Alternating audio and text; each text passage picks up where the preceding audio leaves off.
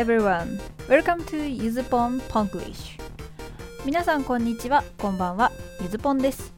今日も行ってみましょう。ポンコツ Moment in English Episode 10皆様のポンコツエピソードを英語でショートストーリーにしてみたというコーナーです。英語にあまり親しみのない方向けに一文ずつ日本語訳も読んでいきます。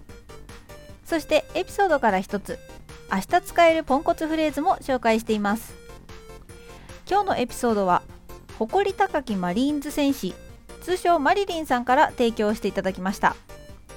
マリリンさんは今のところ聞き戦のようですがコメントが面白いです。さてと今日もレッツポンコツ。This is a story about a rice steamer.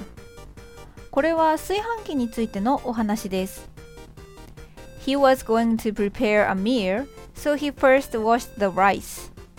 彼は食事の支度をしようと、はじめにお米を洗いました。Then, he put the rice and water in the rice steamer.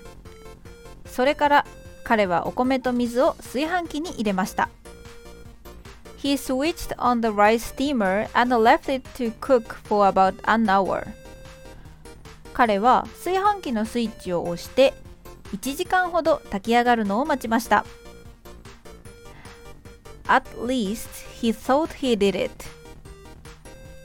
少なくとも彼はそう思っていました。An hour later, he finished cooking dinner and opened the rice steamer.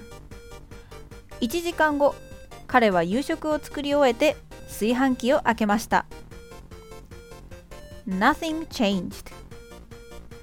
何も変わっていませんでした。The rice was still the same as an hour ago. お米は1時間前と同じままでした。It's not surprising because he forgot to switch on the rice steamer. それもそのはず。彼は炊飯器のスイッチを入れ忘れていたのです。When I heard this story, I was sure he was ポンコツ。この話を聞いた時私は彼がポンコツだと確信したのです。はいということでいかがでしたでしょうか。今日はちょっと長めのお話ですが、まあ、あるあるだと思います。なのでうちオチも見えやすかったかもしれないですね。今回のネタはあのうちの母もね例の母上もちょいちょいやらかしてたやつです。多分今もやらかしてると思います。お気に召していただけたらいいねとかフォローお願いします。喜びます。そして今日のポンコツフレーズはこちら。He thought he did it. 彼はそれをしたと思っていた。まあしたつもりだった。ということですね。日本人にもシンプルで分かりやすい表現ではないかと思います。そしてポンコツにはもってこいですよね、I thought I did it. なんとかしたと思ってたのに。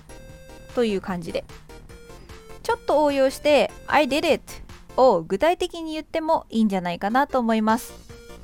For example I thought I hanged the laundry. 洗濯物干したと思ってたのに、まあこんな感じ、まあ、当然私のことです。さて今日のポングリッシュはここまで。ゆずのポンコツイングリッシュでは役に立つかは知らん。でもふふっと笑えるネタを放送していきます。マリリンさん、ネタの提供ありがとうございました。これを、えーと、このストーリーを文面で見たいと思ってくださった方はコメント欄に、えーブログのリンクも貼ってありますのでよろしければそちらも見てください。